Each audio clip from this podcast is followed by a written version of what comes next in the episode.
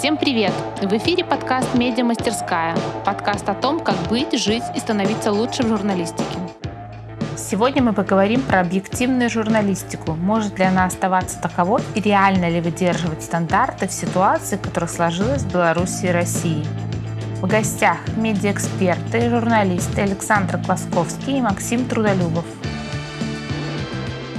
Я Александр Класковский, работаю в информационной компании «Белопан». Это негосударственная информационная компания, что для Беларуси не характерно, потому что у нас уже добивают, если говорить откровенно, негосударственные э, СМИ. Являюсь там руководителем аналитических проектов – ну, кроме того, считаюсь медиаэкспертом. В свое время преподавал курс в Европейском гуманитарном университете в Вильнюсе, вел тренинги под эгидой Белорусской ассоциации журналистов, иногда даю комментарии на темы, связанные с медиа. Меня зовут Максим Трудолюбов. Я работал много лет в газете «Ведомости». Это бизнес-издание, которое мы создавали в 1999 году. Несколько лет назад из-за закона, по сути, запретившего иностранным э, издателям, корпорациям владеть СМИ в России, я ушел оттуда. Писал для иностранных изданий, э, в том числе для «Нью-Йорк Таймс», позже стал работать с э, «Медузой». Вот у меня уже год длится проект, называется «Идеи». Сотрудничаю, редактирую издание «The Russia File» для Института Кеннона в э, США. И, с одной стороны, сфера э, независимых медиа довольно активна и развивается даже по сей день. Но она не очень большая по размеру. Независимые СМИ выживают во многом за счет частных пожертвований, в том числе «Медуза», с которой я сотрудничаю после того, как это издание было объявлено так называемым иностранным агентом. Это очень сильно ударило по бюджету, и издатели думали закрыть, но рискнули, объявили кампанию сбора пожертвований. И, в общем, пока это издание выживает.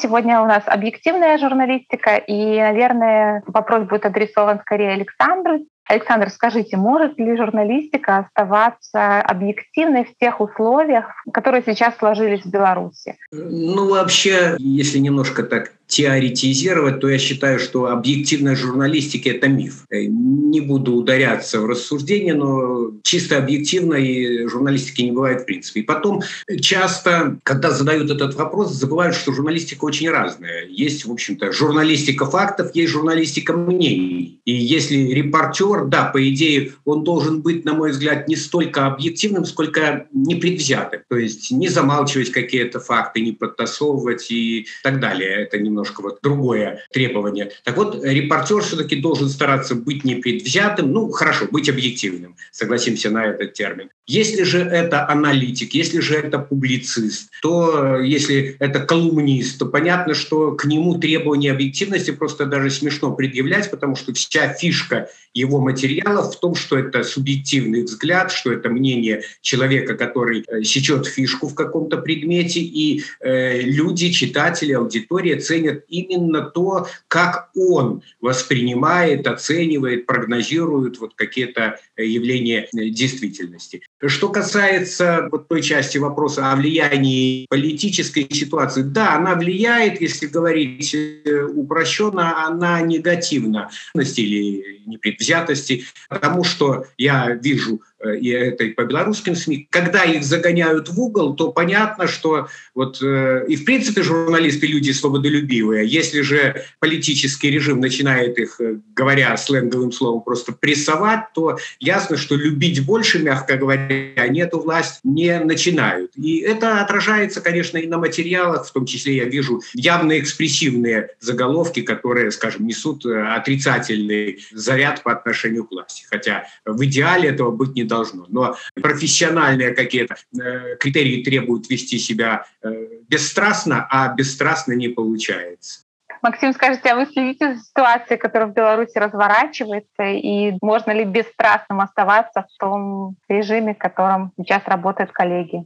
Я, во-первых, э, хотел бы выразить сочувствие и общее такое понимание со, со стороны э, российских медиа. Мы, конечно, переживаем за все, что происходит в Беларуси. Я слежу по возможности. Я не уверен, что можно оставаться совсем объективным э, в этой ситуации. Согласен. Это действительно трудно психологически. И просто сами условия такого мощного давления на все, что связано с любыми независимыми проявлениями, что от политического активизма до СМИ, да и вообще любой добровольной деятельности, которая не санкционирована напрямую государством. В принципе, это экзистенциально очень тяжелая ситуация, поэтому требовать э, какой-то невероятной объективности э, в этой ситуации сложно. Ну и вообще про объективность как таковую я бы хотел сказать, что это, в принципе, исторически совсем недолгий период она существует в той форме, как она существует сейчас, в основном в западных медиа,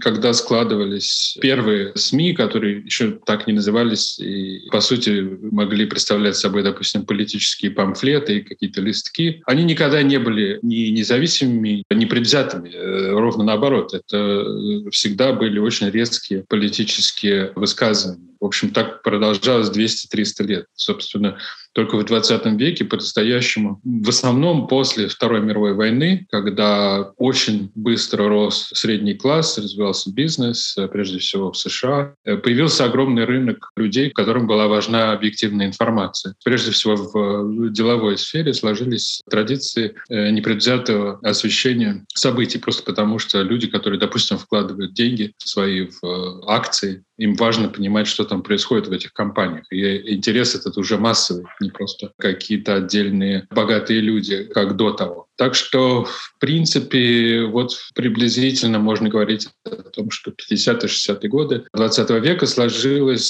сложился некоторый стандарт непредвзятого объективного освещения событий, который распространился и на политику позже. Сложилось в 70-е годы э, разделение на э, факты и мнения. Газета «Нью-Йорк Таймс» — это всегда выражение мнения. Как бы мнение редакции, э, изначально мнение скорее издателя. Так вот, в общем, это все довольно поздняя традиция, которая существует вот, ну, десятки лет. И поэтому трудно говорить о том, что это, в принципе, какое-то имманентное свойство медиа быть объектив. Объективность — вещь сложная. Это философский вопрос. Может, может ли существовать объективность в принципе? Все мы люди с своими взглядами и мнениями. В общем и целом, можно сказать, что я э, существую в традиции объективных медиа и стремлюсь говорить, э, ссылаться на источники, возможность высказаться всем сторонам, если это конфликт, всем сторонам конфликта, если какая-то история, тоже с разных сторон взгляд. Если речь о государстве, то взгляд со стороны государства и так далее, и так далее. То есть, э, в общем, это традиция работы, которая, ну, как бы стремится к объективности, будем так говорить, она продолжается в России, в основном в независимых изданиях. И в общем и целом, несмотря на то, что этот сектор не очень большой, эта традиция сохраняется, мне кажется, выживет.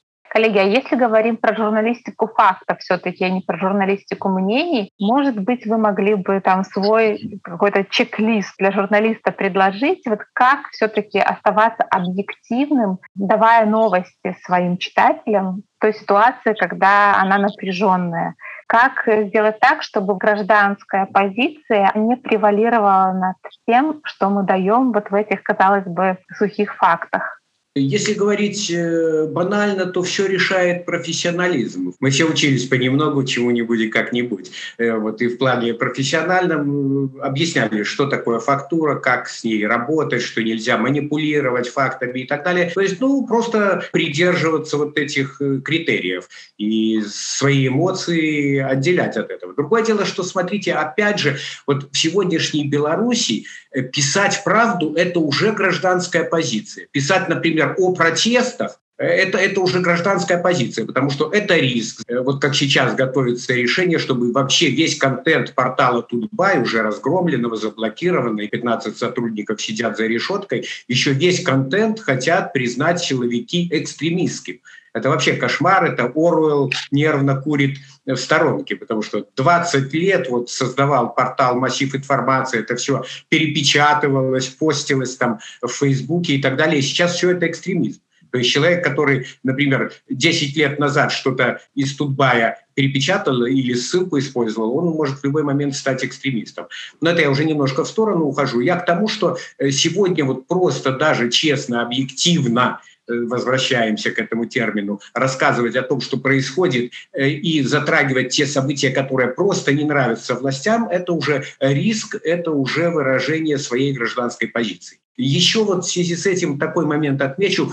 Очень важно профессионально выстраивать бэкграунд информационного материала. Пример конкретный – это недавняя пресс-конференция Романа Протасевича. Известная скандальная история с посадкой самолета компании Ryanair в Минске, захватом вот этого врага режима, так сказать, блогера, который там выпускал телеграм-канал, объявленный потом властями экстремистскими. Вот его приводят на пресс-конференцию. Вот этический момент. Журналист BBC ушел. Некоторые западные дипломаты ушли, потому что, мол, это пытают заложников в прямом эфире и неэтично в принципе что-то давать. Белопан, где я работаю, он давал эту информацию, за что в Фейсбуке клевали нас некоторые коллеги и просто там политизированная публика. Но мы, например, в своих этих заметках подчеркивали бэкграунд, кто такой Протасевич, как он оказался на этой пресс-конференции. Э, добавляли такой штрих, как мнение его отца, что он не по своей воле, мягко говоря, э, заявляет некоторые вещи. То есть мы и давали информацию, потому что умалчивать, если есть факт, если есть вот эта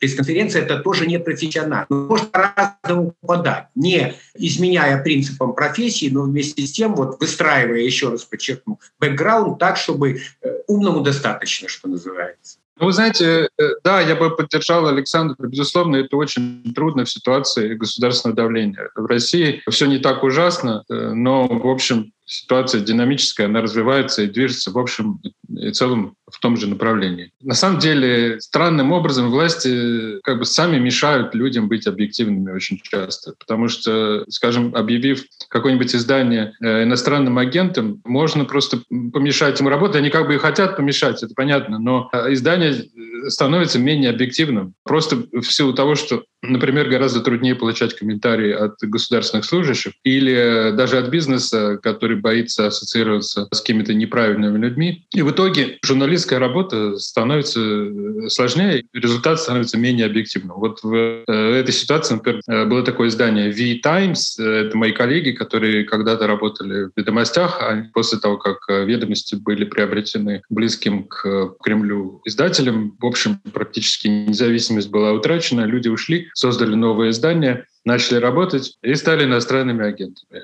недавно и закрылись. Они закрылись э, не только потому, что не смогли зарабатывать, но и потому, что а, осознавали, что они не, не смогут быть объективными, а это люди как раз приверженные традиции объективной доказательной журналистики, в которой ты обязательно по стандарту должен общаться со всеми сторонами в любой истории. Вот они закрылись. Следовать этим стандартам, этим правилам становится сложнее. Да, я еще, если можно, продолжу вот мысль Э, Максима, чисто технически или технологически получается так, что когда в Беларуси блокируют сайты, закрывают те или иные СМИ, то работа журналиста, контент уходит на другие платформы. В частности, Telegram – самая популярная в этих условиях платформа, потому что ее практически невозможно заглушить. Но Telegram – это совершенно другой стиль, это более резкий стиль. Э, это в меньшей ступени факт-чекинг. То есть я вот хочу тоже э, подчеркнуть эту мысль, то, о чем говорил Максим. Действительно, власти сами толкают журналистику к тому, что она становится более жесткой, более радикальной, в некоторых проявлениях не хотят, так сказать, иметь дело с профессиональными сайтами, они получают Телеграм, где э, вообще без всякой дипломатии, э, грубо говоря, мочат режим, костят его хвост и гриву. Да, э, социальные медиа — это отдельная область еще для разговора, потому что э, журналистика на самом деле вот в последние десятилетия существует в самых разных проявлениях — в тексте, в звуке, в социальных медиа. И всюду это на самом деле практически все, что не текст, очень часто размывает изначально высокие журналистские стандарты, если представить, что они когда-то были. Высказывания в социальных медиа, записанный видеоролик, подкаст — это все уход в сторону большего упора на репрезентативность, на идею представить максимально доходчиво факты аудитории, больше аудитории, особенно если аудитория большая, то а, приходится упрощать, приходится максимально сглаживать острые углы, делать скорее привлекательно, притягательно, чем тонко и точно. И вот развитие в эту сторону, оно объективно идет на самом деле во всем мире, э, далеко не только в России или Беларуси, но на фоне наших событий мы получаем такое удвоение, на самом деле, всех эффектов, поскольку есть еще и государственное давление.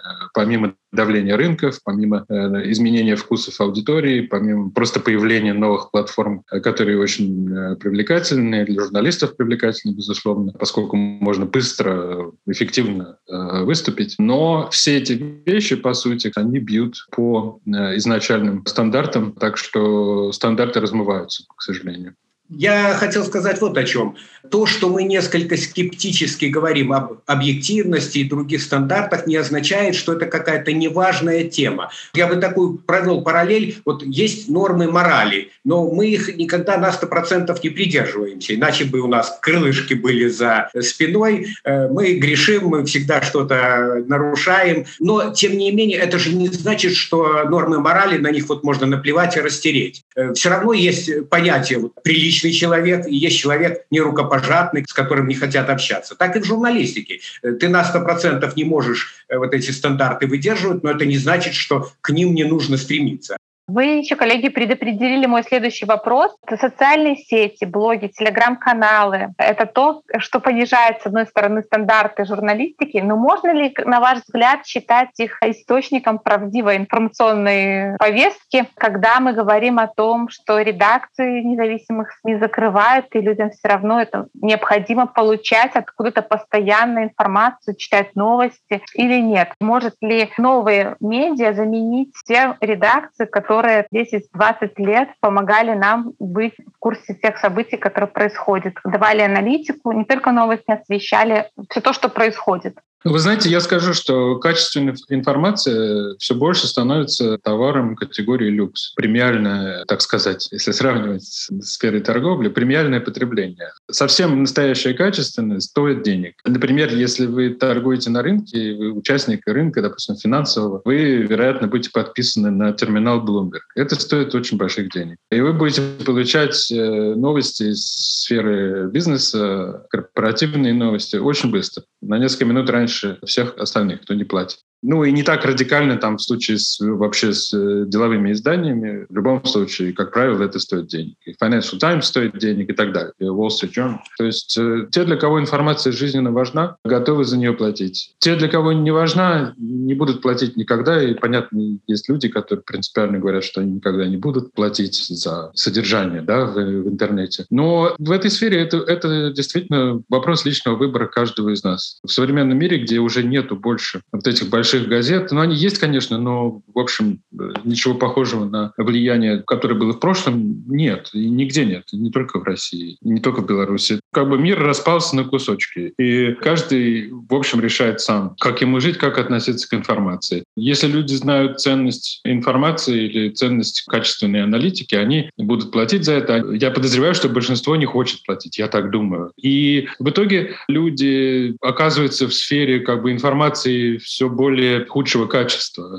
все дальше и дальше от того мира фактов, в котором мы там более-менее существуем. Ну и потом мы удивляемся, почему люди не хотят вакцинироваться, например, почему они верят в разные странные истории, там конспирологические и так далее. Вот современный мир, он такой. В нем, с одной стороны, вот жесткие факты, жесткая аналитика, лучшая информация лучшего качества, она малодоступна большинству а потом все ниже, ниже, ниже, и потом еще есть пропаганда, которая сама раскручивает. Так, э, самая разная пропаганда, не только в наших странах, но это очень распространенное явление в мире. Дальше уже начинается просто вот привлечение масс, привлечение аудитории. Чтобы привлечь аудиторию, надо рассказать какую-нибудь небылицу или какое-нибудь чудо показать какую-нибудь предсказательницу, еще что-нибудь, рассказать, что с неба э, там какой-то газ с самолетов идет, что вакцины — это чипирование. Ну, да, мы все это знаем. В общем, вещи этого рода, они как бы спутники бесплатности, они спутники привлечения массовой аудитории, которая нужна вот таким совсем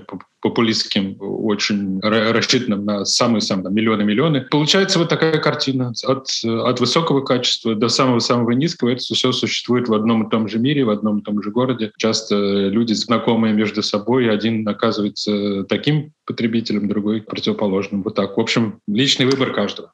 Я хотел бы сказать, что являюсь таким адептом классической профессиональной журналистики и убежден, что она незаменима. Тут дело не не в каких-то профессиональных амбициях, не в гордыне, а в том, что я вижу, например, по работе, вновь-таки я возвращаюсь, не упущу возможности прорекламировать информационную компанию «Белопан». Вот сейчас там коллеги последние несколько лет заговорили про монетизацию контекста, коллеги из других изданий. Нам это смешно, потому что с самого первого дня мы продаем информацию, мы этим живем. Нас другие СМИ подписывали, пока их не убили в Беларуси. Теперь во многом это иностранное посольство. И вот когда я беседую с дипломатами, они говорят, Белопан — это верифицированная информация, это профессиональная информация, мы за это ценим и за это платим деньги. То есть блогеров море, но они выбирают Белопан, потому что блогеры им даром не нужны я немножко упрощаю, потому что э, есть ряд блогеров, которые на самом деле являются те же, теми же профессиональными журналистами, просто жизнь заставляет косить под блогера, идти в Телеграм, идти в социальные сети, но они делают тот же продукт, который привыкли делать, как их учили. И я читаю в первую очередь там в Телеграм-каналах именно этих людей, хотя, может быть, по количеству подписчиков, я это по себе вижу, вот в моем Телеграм-канале там около пяти тысяч подписчиков. Ну, это не совсем мало для Беларуси, ну, есть там каналы, у которых сотни тысяч подписчиков, но там муть, по моему мнению. Кому-то, да, вот как говорит Максим, это проще, это больше импонирует, но я, я вижу, что э, люди зрелые, люди самостоятельные, люди, которые привыкли критически осмысливать действительность и сами принимать решения, они тянутся вот или к классическим СМИ, или к таким вот блогерам, которые на самом деле являются тоже профессиональными журналистами. Давайте переместимся на год вперед и представим, что будет там с белорусской, может быть, с российской журналистикой, с учетом тех кризисов, которые они переживают сейчас. Можно ли сделать какие-то прогнозы? Если да, то какие? Ну, что касается Беларуси, то прогнозы, к сожалению, не веселые, потому что репрессии продолжаются, суды продолжаются, около трех десятков журналистов на сегодняшний день за э, решеткой. Сегодня, кстати, пока мы готовились к передаче, я посмотрел, Евросоюз принял новый пакет санкций. Возможно, хотя власть белорусская храбрится, вот эти усиления санкций заставят все-таки лавировать, маневрировать, останавливать репрессии и хотя бы сохраниться вот остаток тех независимых СМИ, которые которые на сегодняшний день еще не добиты окончательно, хотя все они затронуты. Вот в Белопане был обыск, и один наш коллега сидит в ожидании суда, но это еще так, по касательной, можно сказать, в нашей э, ситуации. То есть многое будет зависеть от развития политической обстановки. Если власти все-таки попытаются э, искать общий язык с Евросоюзом, с Вашингтоном, то, может быть, чуть-чуть станет полегче. Хотя, конечно, ожидать какой-то либерализации не приходится. Поэтому э, СМИ будут... Я про независимые СМИ я сразу выношу за скобки государственную журналистику, потому что, во-первых, я ее не называл бы журналистикой, это сплошная пропаганда, причем сейчас она пробивает дно за дном. Это не предмет вообще профессионального разговора. А негосударственные СМИ, которые остались, они, я думаю, будут переходить на другие платформы, то есть учиться выживать вот в этой агрессивной, сверхагрессивной э, среде, изобретать какие-то новые каналы доставки информации, поскольку это востребовано в обществе, ведь общество тоже стало качественно иным, мы в прошлом году увидели, это тоже большая тема, но белорусы показали, что они являются, если не совсем зрелой, то стремительно такой созревающей политической нацией. А гражданам нужна не пропаганда, гражданам нужна именно профессиональная, взвешенная, всесторонняя информация. Это востребовано, и поэтому э, пусть в полупартизанской форме, но белорусские СМИ будут работать. Более светлая перспектива возможна только при смене власти, при какой-то трансформации нынешней системы, которая превратилась уже просто в классическое полицейское государство. Александр, еще уточняющий вопрос вам задам. Наверняка его захотят задать наши слушатели. А как вы думаете, с учетом благополучных сценариев политических, Тутбай оживет и в какой форме это может быть?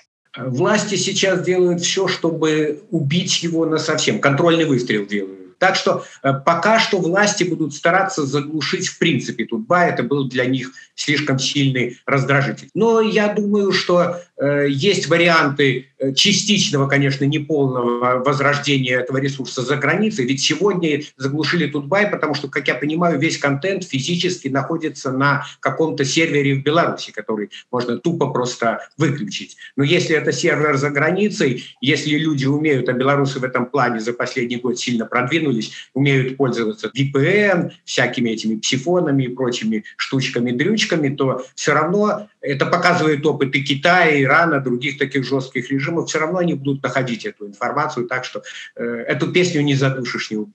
Спасибо. Максим, может быть, вы еще резюмируя прогнозы развития объективной журналистики в Беларуси, в России, могли бы сказать пару слов?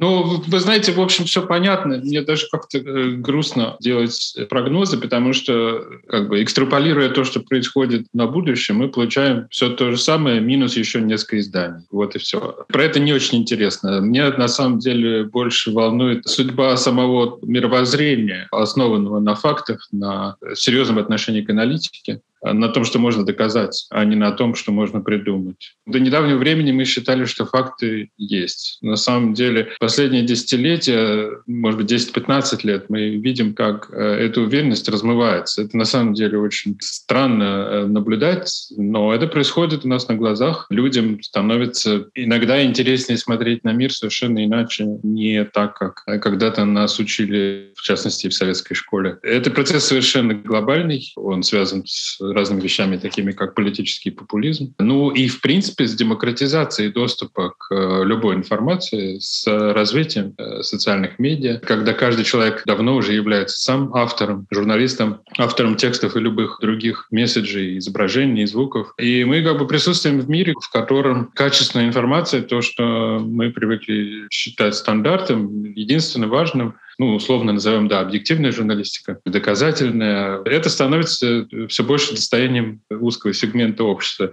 Мы существуем в мире, в котором мы сейчас спорим о том, есть ли факт в принципе, возможно ли объективность в принципе. И эта проблема на самом деле фундаментальная, чем судьба медиа в э, авторитарных режимах. Авторитарные режимы в данном случае просто часть мировой повестки дня и мировых изменений.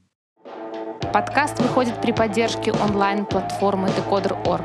Decoder.org — это мост между журналистикой и наукой, проводник в мир общественных дискуссий между СМИ Германии, России и Беларуси.